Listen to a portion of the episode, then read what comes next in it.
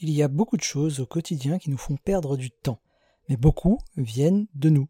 Nous sommes notre propre voleur de temps. Nous multiplions les comportements susceptibles de nous faire perdre un temps fou.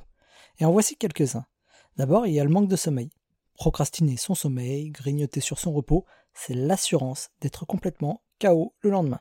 Si c'est le cas, on va augmenter notre tendance à procrastiner ou à prendre de mauvaises décisions.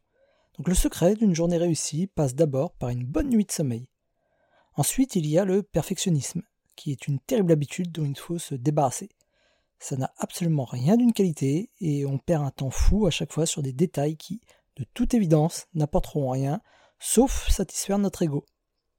On a beau le savoir, ça fait jamais de mal de le rappeler, les réseaux sociaux sont également une perte de temps incroyable. Alors oui, au quotidien, c'est très utile, surtout si vous les utilisez pour développer votre business. Mais dans le même temps, ce sont de véritables trous noirs de la productivité qui aspirent toute notre attention. Ils sont très utiles, mais à petite dose.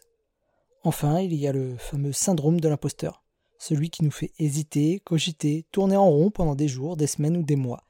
Être capable de passer outre cette petite voix dans notre tête qui nous décourage, c'est gagner un temps incroyable, mais c'est surtout pouvoir réaliser des trucs de fou.